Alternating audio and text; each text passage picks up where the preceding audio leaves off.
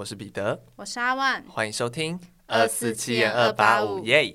那我最近呢，就是要分享的事情，就是生理期的杀伤力。怎么了吗？因为呢，我觉得我比之前可能高中、大学的时候，就是生理期来的时候，状况更严重。怎么会这样？就是我的疲惫程度，不知道是随着就是年龄的增长还是什么。关系，我的疲惫的程度就是上升呢。就是生理期来，我如果那当天有做一些很体力的事情，就是体力活的话，我就会直接昏迷哎。啊、是不是正倒在路边？就是 回回家，他就是回家洗完澡就会昏迷，嗯、就是睡觉。累瘫。对，然后完全不省人事哎，因为我平常是很难睡着的人。嗯。但是我那这天真完全不知道是怎么睡着，感觉躺上去三秒就昏倒了。然后就是好累哦，可可是隔天起起来那个疲惫感是没有太大被消除的感觉了，就是越来越难恢复，是不是？对，然后而且我那天其实是有去山上拜拜，就是生理期来第一天，我就去山上就是拜土地公，嗯，然后就走了一个很长的坡，然后又全身酸痛到不行，啊，然后我那当下就觉得我快我快爆炸了，哇，那你也是很勇敢诶，挑战那一天。来还，可是那时候是工作上面有安排，我不得不去。OK，对对对，而且我生理期来就是那小腹就会很大，我以前没有很明确感受到这件事情，嗯，可是我现在越来越觉得那小腹很像吹气球一样在膨胀，哎，就是很大那个小腹，然后就觉得很不舒服，很胀，就觉得有一块肉在那里，你知道吗？嗯，嗯，好想说，好累哦，那那些什么？频率或是量之类的有一些改变吗？呃，这个、这个太私密了。这可以讲，就是哦，一直我以前就有讲过问题，就是我的血块的问题。嗯嗯。最近好像有稍微好转一点哦。但是呢，啊，我突然想到，我最近觉得最不舒服的是，我不知道是不是因为血块的关系，就是每次生理起来都有没排干净的问题，所以导致我现在我的腰痛很严重。嗯。就是我在生理起来前三天。就这个月，然后我的腰非常的痛，然后我还吃了一颗普拿疼的加强止痛那那种的，嗯嗯、但是呢，还醒来还是很痛，就完全没办法。以前是比较不会这样，就对。对，以前是不会，就是很，我觉得这个痛比较像是有东西发炎的那种疼痛，嗯、对，然后一直到可能过两天又好一点，可是月经来的时候又再发作一次，嗯、然后就是很不舒服，真的是。腰痛到你要做什么都会觉得很很很驼背啊，然后提不起，站挺不直腰这样。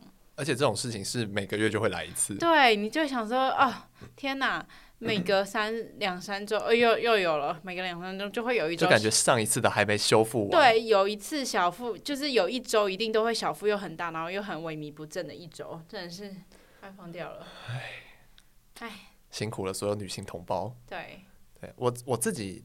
嗯、呃，对于这种年纪渐长而感受到的身体疲惫，最近有感的一件事就是我睡眠的时数越来越少嘞。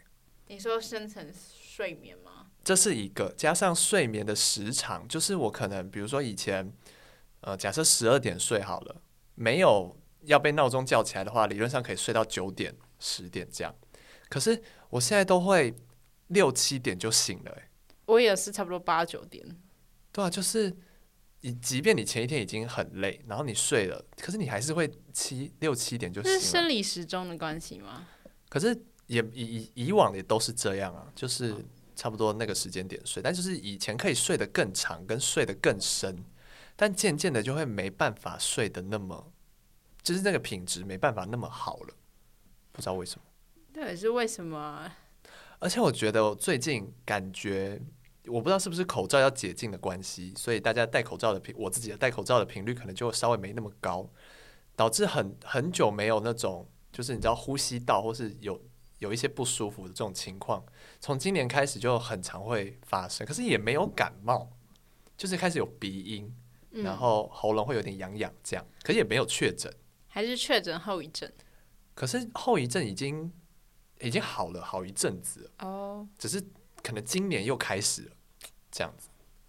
这样听起来，我们两个是一个很体弱多病的人。对啊，怎么回事啊？但其实我们蛮健康的，我们吃很多。对啊，吃很多也是有在运动啊。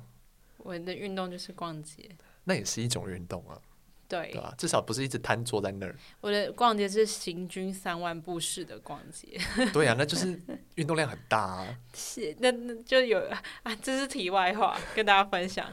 就前几周我们不是去爬那个和和美山嘛？嗯。就因为我本人就是很少来往上爬的，所以那天就爬完就很烂，就隔天就铁腿。三天哦、喔，很痛，然后就有隔天就是有约，就是出去逛街，然后我就我腿就是一瘸一拐的这样，然后一边我，然后我同事说你怎么了？你怎么了？我说我铁腿啊，他说铁腿你还可以逛街？我说可以，平地移动可以，而且是真的就是一一只腿被拖在后面，然后我就这样拖着走，哎，然后还是坚持要逛街。到底逛街的心有多强烈？对对对对，他就说不要逛了，回家了，回家了，就说。我们不是还要去那个地方吗？依依不舍。对啊，不愿离开，没办法放弃的。啊，就是年纪越来越渐长之后，你会发现你修复的时段会修复的时间会越来越长，对，比之前多。对，像我有时候，比如说久久去慢跑一次，然后可能是哪里拉筋没有拉好或什么之类，隔天就会开始整只腿都不对劲。嗯，然后。又要过一个礼拜才会好，等于那天跑完一次，然后又要休一个礼拜。但休一个礼拜之后，你就又不想跑了。对，就这个怠惰，这个萎靡不振。唉，好了，我们会我们会好好照顾自己身体，我们会锻炼一下啦。我们真的很才几岁哦，体分享一些。分享一些感觉五六十岁才会讲的话。但除了月月经月经来的那一周之外，我应该都还算有活力。嗯嗯嗯。那我今天要跟大家分享的是，我当社畜，就是也不是，就是我在当兵那。当兵，呃，前几集有跟大家分享过我在图书馆。那其实作息就很像一般上班族这样。然后我当上班族以来，就是会有的一些感悟。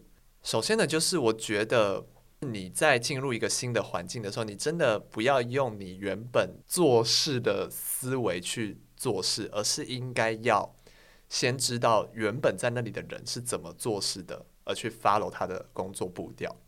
就是其实我在图书馆，大家会想图书馆有多会有多忙？其实图书馆要做的事情蛮多的，就是包含怎么整理书、找书，然后列一堆清单干嘛干嘛的。那你当然去的时候，你会想用你自己的方式去帮去帮他。可是有时候，其实你以为你在帮他，反而是让他更忙。对，因为他们整理有系统性的吧？对对对对对，就比如说，嗯、呃。讲一个最简单的，就是因为他那边有那种自助的还书机，然后那些他们自助还书之后，就会把那些书丢在下面的篮子里。嗯，那我的我的工作就是有时候，因为我其实没有一个很明确，我到底一定要做什么工作，这样就是他指派给我什么我就做什么。那我就会自己觉得就要帮他忙嘛，然后要让这个环境很整洁。每次我看到那个还书机有书，我就会想说要把它拿回来，就是他有一个动作是叫做点收。点收这个动作就是让这本书知道他接下来要去哪里，他是要留在这个图书馆，还是要去其他分馆这样。然后每次看到那个篮子里有书，我就浑身不对劲，我就想把它拿来点。可是其实有时候原本那个管员他其实是在忙。那我如果一直点，因为我点完之后还要交给他去做其他的就是状态的确认，这样等于我觉得我会一直打扰他做事，然后他做事就会一直被我打断。所以他后来就跟我说：“其实你只要看到它有一定的量之后满了，你再做就好。”对。然后可是我我自己的想法就会觉得，那我们不是应该随时保持它是空的会比较好吗？对，所以这就是做事上的思维不同。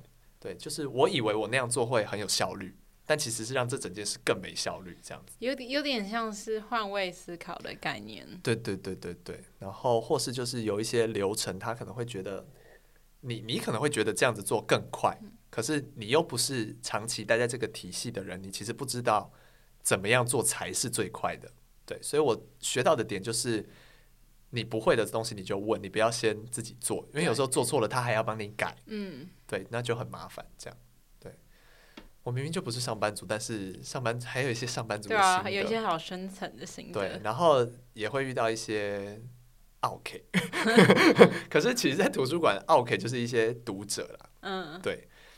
然后加上我待的分馆是属于年长者比较多的分馆，嗯，然后来的人也很固定，所以其实你大多都会知道他们有一些什么情况这样。可是你刚开始不熟的时候，其实还是会需要人家去带你这样。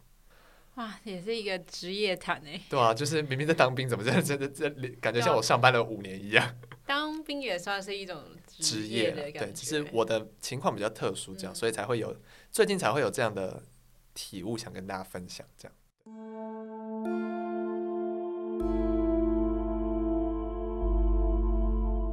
那我们接下来就进入今天的案件。那我今天呢，其实是要分享一起台湾七零年代的案件呢。是案件虽然已经抓到了凶手，但是有许多疑点其实是没有被厘清的。那今天要分享的呢，就是中正方命案。那其实这起案件呢，我在网络上找到做的人并不多，对，大部分是比较旧有的报纸跟新闻这样。那在一九七零年代呢，其实大家除了常唱台语歌之外，民歌也开始盛行，但是呢，其实歌词往往会受到戒严时代被限制。那在这样的社会环境之下呢，就发生了这起震惊全台的大案。在一九七七年的二月二十三日呢，刚好离最近其实是蛮近的，一名少女就前往学校去注册，然后要为新学期做准备。那这名少女呢，是十四岁的钟正芳。那她就读屏东县内埔乡的美和中学。那当时呢，美和中学在台湾的名声是十分响亮的，因为学校的棒球队其实非常厉害，就是拿了大大小小的奖项回来，为国争光。那其实钟正芳本人呢，在学校也是小有名气，因为他的家境其实不错，然后品学兼优，可以说是模范生，而且还是学校的校花。所以大家就常常会把目光投注到他的身上。那钟正方当天注册完之后呢，他就和朋友来到一间冰果室休休息吃冰。那其实除了钟正方跟他的朋友之外呢，店里还有三名年轻的男子。那三名男子呢，就是态度比较轻浮这样子，然后边吃冰就边放歌，然后放得很大声。那放的歌呢，正好是最近的话题人物的歌曲，就是刘文正的歌。哦，oh. 对。那其实呢，就是他的声音太吵杂了，所以打扰到钟正方和他的朋友了。那朋友这时候就有点嫌弃，说这首歌不好听这样子。那有被那三名男子听到，就是三人有发生了一些小小的争执这样。那之后呢，他们就想说啊，还是不要把事情闹大。那钟正方跟朋友就离开了。那这三名男子呢，其实感觉还是心里有点怨恨，对，这样盯着他们离去的背影，一直到了当天的晚上呢，其实钟正房都没有回家，就是等于说他从冰果室离开之后去了哪里不知道。那父母呢就心急如焚，就来到当地的警局报案。那案件一直到了九天后才有了消息。在三月三日的时候呢，在高雄大树乡一座制瓦厂的水池里找到了钟正芳的遗体。那警方呢，随即就对现场以及尸体展开调查。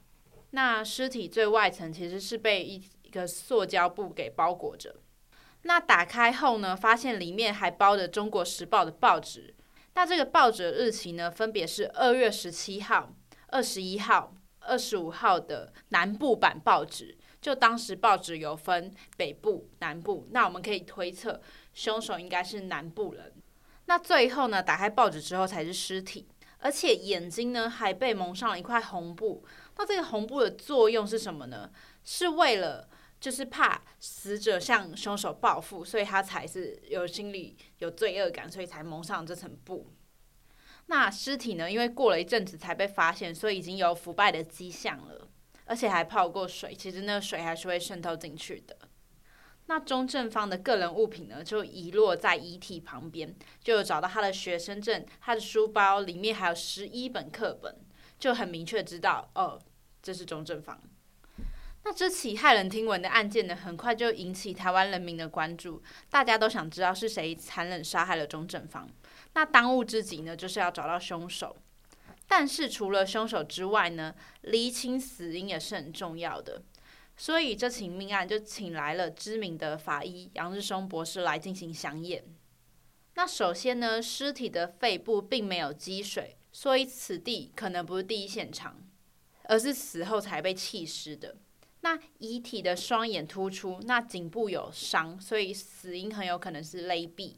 那除此之外呢，法医有发现，其实裤子的拉链是有被拉下的，但是内衣裤呢没有破损，就是都还完好，所以犯人呢很有可能是性侵未遂，而且在过程之中呢有和钟正方发生扭打，然后就愤而将其杀害，大概推算出是这样的一个过程。但是这样的过程呢，其实会让家人难以接受，因为当时正值戒严时期，那其实淳朴保守的思想就是在大众的心中升值，所以呢，其实当时的女性如果遭到性侵，都会选择沉默，就是缄口不谈这样子。嗯、那坏人呢，就继续逍遥法外。所以其实当时有很多女性是有苦难言的。那警方这时候的调查方向呢，就转移到。当天二十三号，钟正方所遇到的人事物上面，那警方在听了钟正方朋友和宾果室老板的证词之后呢，觉得那三名年轻人的行迹是非常可疑的。没错，就开始循着这条线调查。那根据老板的说法，三名年轻男子留着长发，而且是吊儿郎当的，就是比较那种纨绔弟的感觉。对，而且有一名。男子呢还说着客家话，感感觉不像是当地人。那其实呢，刚刚有提到当时的时代背景，你要留着长发，然后做这么醒目的事，应该是很快就会找到人的。所以呢，后来又有新的目击证人出现，在当天中午时分呢，这位目击证人就看到了钟正方牵着脚踏车在跟一名年轻男人说话。那他们说话的地点呢，是当地的龙关桥。那男人呢，就站在重机旁边，然后就是感觉那个重重机的停法，就是他是故意拦下中正方，哦，要找茬的。对，他是直接挡住他的去路，而且这时候呢，还有另外两名男人就是站在旁边等待，所以很有可能那三名就跟冰果室的是同一伙人。嗯哼。那这项证词呢，几乎与宾果室老板的说法吻合，所以神秘男子的嫌疑就是越来越大。之后呢，又出现了一名目击证人提供了证词。那这名证人呢，是一名计程车司机。他说自己呢，似乎是载到了准备弃尸的男子们，因为再过两天，就是二月二十五号的晚上十一点呢，有三名年轻人上了车，还带了一个大麻袋。那当时正处戒严时期，这么晚搭计程车的人实在是很少见。就是有宵禁嘛，你不可能晚上还出门，那警察都会抓。而且还拿一个大麻袋。对，就是行迹可疑，而且这三名男子呢，刚好就是要从屏东前往高雄，就是原本要去凤山，但是他们突然临时又改口，是说哦，我们不去凤山了，我们要改地点。那下车的地点呢，刚好就是案发地的附近。哇，好明显啊！更大大加深了三名男子的嫌疑。那案件过了半个多月后呢？三月十五号这天，警方就收到了来自凤山的自白书。那信件呢是三月十号寄出的，信中写着自己是一名学生，很后悔杀害了钟正芳，希望能够透过这封自白信自首，然后来减刑。但是呢，信里没有署名。那这时候就要找这个寄信的神秘人嘛。这时候案件就有了一点苗头。那警方就希望这名学生可以立即的出面，好让案子赶快真相大白。而且甚至他们也大动作调查了高屏地区这一带的中学生所有的作业，然后来对那个笔记。嗯。但是很可惜的是都没有结果，就是没有找到相似的笔记。那又过了一个月，在四月十六号的时候呢，在高雄的一间工厂就发现这间工厂的厕所墙上呢刻了两行字。写着“一时欲火，一时糊涂”，那这个字迹呢，恰好就跟那个信件里面的字迹十分吻合。那警方呢，这时候就在针对工厂的男性员工进行调查，但是又没有相似的笔迹，所以不排除是有人进到这个工厂里面写下这样的字句。嗯，但是呢，因为迟迟找不到笔迹的主人，也没有什么指纹留下，所以案件也再次的停滞。那在五月十一号呢，警方找到了一个屏东万峦乡的后山的一株槟榔树，上面刻着“再见，六十六年二月九号，钟正方刘叉叉”。只刻出了钟正方的姓名，但这个刘只刻了姓，没有名，嗯、就是刘什么不知道了。那警方呢，就将这个刘叉叉视为破案的关键，他就认为呢，这个刘叉叉很有可能是钟正方的男朋友，而且钟正方的日记呢有被撕下的痕迹。那警方就认为这两页一定是跟他自己的交友情况有关系，不然谁会刻意撕下？一定是有什么秘密。对，可能是凶手撕下的。那其实这条线索呢，对钟正方的家人来说是二度伤害，因为当时民风淳朴，嗯，在年纪轻轻，其实如果有这种男女的情事是比较不被允许的。所以呢，这项线索就遭到家人的驳斥，他们就严正的否认说，我们女儿绝对没有交男朋友，而且呢，这条线索也因为地区的范围太大了，所以也没办法一一追查，所以这条刘叉叉的线索又断掉了。感觉是最有可能找到是谁的线索。对，那在同年的十一月二十四号呢，警方就发出消息说，已经找到了一名嫌疑重大的男子。在一个多礼拜后呢，一名叫做黄坤亮的男子遭到逮捕。那他当年三十一岁，那年纪呢，其实与前面老板计程车司机的证词都不符合。因为呢，他当时被逮捕时已经是秃头了，嗯，跟长发的形象完全相去甚远。而且黄坤亮就极力撇清自己有犯行，但是呢，警方就一口咬定。因为他当时就是工作关系，时常会高雄然后屏东两边跑，而且他还有性侵的前科。除此之外呢，他还是中国时报的订户。嗯，因为命案发生当时刚好是除夕，其实中国时报呢只会将报纸派发给有订报的人家。对，你是在那种商店是买不到的，嗯，所以你一定是有专门去订购。那刚好黄坤亮他们家就是有订，但是呢，这个头发怎么解释？这是最关键的嘛。嗯哼。后来警方就给出了答案。黄坤亮呢，为了掩盖自己的秃头，他就购入了一顶长发的假发，而且家中也有找到一件牛仔裤。更惊人的是呢，黄坤亮的左手虎口上有被咬的痕迹，但是黄坤亮却说是老鼠咬的。那警方呢，这时候就决定。他们要再次开棺验尸，比对指痕，来对黄坤亮进行检验，这样子。但是呢，却遭到钟正方的家人拒绝，因为案件发生以来，他们已经身心俱疲了。嗯，那不愿意再对女儿造成伤害，所以警方也没得不到家属同意，就只好从其他的线索下手。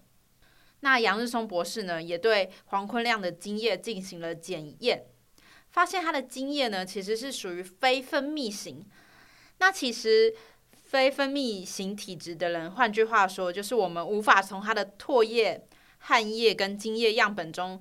判断他的血型哇，对，比如说，哎，我今天你是明明是 O 型，但是我采取你的经验，你不会是 O 型，你可能是 B 型。哈，有这种事？对，就是这么特别的、特殊的体质，他刚好就是属于这种体质的人。这应该很少吧？可是其实也不少，我好像那时候看到趴数是大概二十五趴。哇，那蛮多的。对，其实蛮多的。那这类的人好适合去犯案哦。不是，就是不是现在 DNA 技术很发达的，那时候找不到，但现在可以了。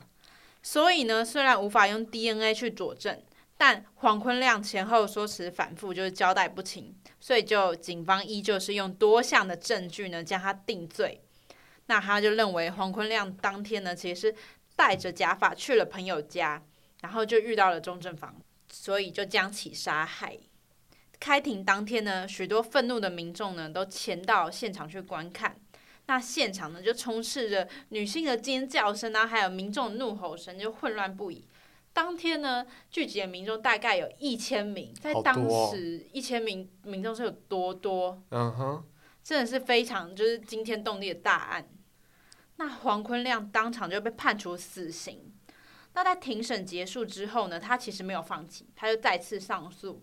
那检方呢，也因为缺乏直接证据，就最后还是判处了黄坤亮十五年的徒刑定谳。嗯，那在黄坤亮出狱之后呢，他还是提出了非常上诉来强调自己是清白的。但是呢，最令人唏嘘的是，他在出狱之后还是忍不住冲动，又再次进行性侵。哎，依旧是死性不改。所以呢，这起案件其实到这里就是已经画下句点，嗯、就是案件的结尾是有点不明不白的。嗯嗯，我觉得我觉得当然他的他的那个嫌疑是最高的，对。但是就是会有很多证据是很间接的在指向他。其实有蛮多解释不清的地方。第一个是为什么？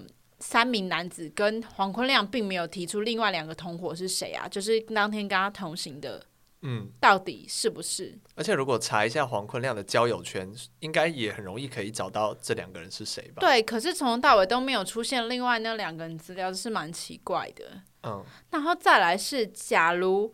宾果室的老板明明就有看到这三名男子，那他看如果看到黄坤亮的话，应该很快就可以指认出黄坤亮就是当天来店里的人。没错，但是我也没有看到有此类的资讯。嗯，而且其实也没有说那三名男子就是杀害钟正方的人。对，因为他很有可能是只是找茬的。嗯，嗯对，其实有蛮多。其实你看这个案件呢，他出现的嫌疑人是其实蛮多的。第一个是三名男子，嗯，第二个是呃自白的男学生，第三名呢是疑似是男友的刘叉叉，嗯，第四名呢是黄坤亮。嗯，其实关于这个案件的凶手的面相非常的多。哦，有很他的那个线索就是有点太过于。大了，他对他太过于分散，然后你如果把它套用在这项线索套用在另外一个人身上，搞不好也是说得通。对，可是你又拿到另外一个又说不通了。对对，其实很多证据是互相打结的，嗯，有些是说就是没办法成为佐证的，嗯，但是在当时我觉得是碍于就是民风的关系，以及就是当时社会压力，所以必须得找到凶手。嗯，而且你刚刚说的那个就是在。山里面的槟榔树有刻字的那个，对，其实这件事情谁都可以做，对，其实它有可能是恶作剧，对，而且我要讲一个题外话，其实后来真的有人仿造这个树去恶作剧，这个树的那个证据。呃，自己去恶作剧。对，因为当时呢，其实因为警方很急于要找到凶手，所以他们必须就是对每个学校的男学生进行调查。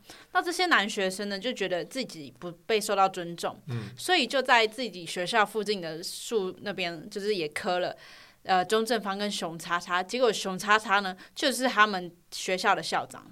哦，就故意的，对，就是恶作剧，表达不满这样。对，那其实这些事情的发生都会对案件造成影响，包括其实也会对家人造成心理伤害。嗯，我我觉得这个案件之所以没有办法那么顺畅的解决，很大的因素就是你说的民风的问题。对，因为其实他们第二次再开棺验尸一次，说不定就可以确定齿痕的齿痕的问题到底是不是黄坤亮的。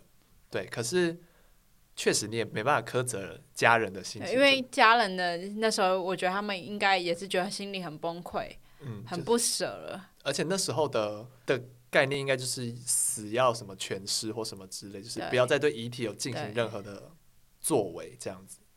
对，只能说有点不踏实。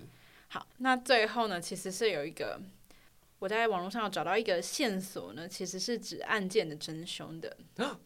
但是这个线索呢，没有被佐证，比较像是 大家猜的。对，也就是有人发了一篇文章，那文章的内容都蛮偏激的，所以我在这里不会提到那个呃嫌疑人的全名，我只会提到他的姓。嗯，那这个文章呢，主要是在说真凶另有其人，那黄坤亮呢，就是凶手作案后栽赃的对象。那文章中就提到，其实真凶呢是住在高雄古山区的周姓父子，嗯，还有以及他的另外一个亲戚，就刚好是三名这样子。那此项线索呢，就是我刚提提到的，没有得到证实，所以不提供姓名。所以这条线索呢，到底是不是真的？哦，你说就是有一个人写了一篇文章，对，说凶手是这三个人，对，但他也没有提出什么很实质、很实在的证据，但他就是用一篇很激烈的文章，然后有呃比较激进的字眼，有提到这件事情，就说真凶就是他们这样子。那我反而觉得这个文章的可信度没那么高，对，所以我这边就不提供真实姓名，这只是一个我查到的一个一个小节外生枝的部分，对对对，一个还有待商榷的地方，嗯。因为这感觉比较像是有很多个人因素，因为像你提到很多用字很偏激。他除了高高雄之外，就是地缘关系，其实其他没有太多有提到跟案件有关的部分。嗯嗯嗯，所以就是啊，还有另外一个吻合是，他有提供三个人的，对，就这样，就对，就只有符合那三名神秘的三名男子这样子。对，但就是就像前面说，也没人说这三个人就是凶手。对对。那除此之外呢？其实关于这起案件呢，有一首台语歌被创作出来了。那这首台语歌呢，叫做《龙关桥的呼声》。那我台语不好，就不用台语念了。OK。对，那龙关桥呢，就是证人最后看到钟正方身影的地方。嗯。那歌词里其实就很悲伤，因为就是写到是谁夺走了少女的性命。那至今呢，也是不确定到底是是不是。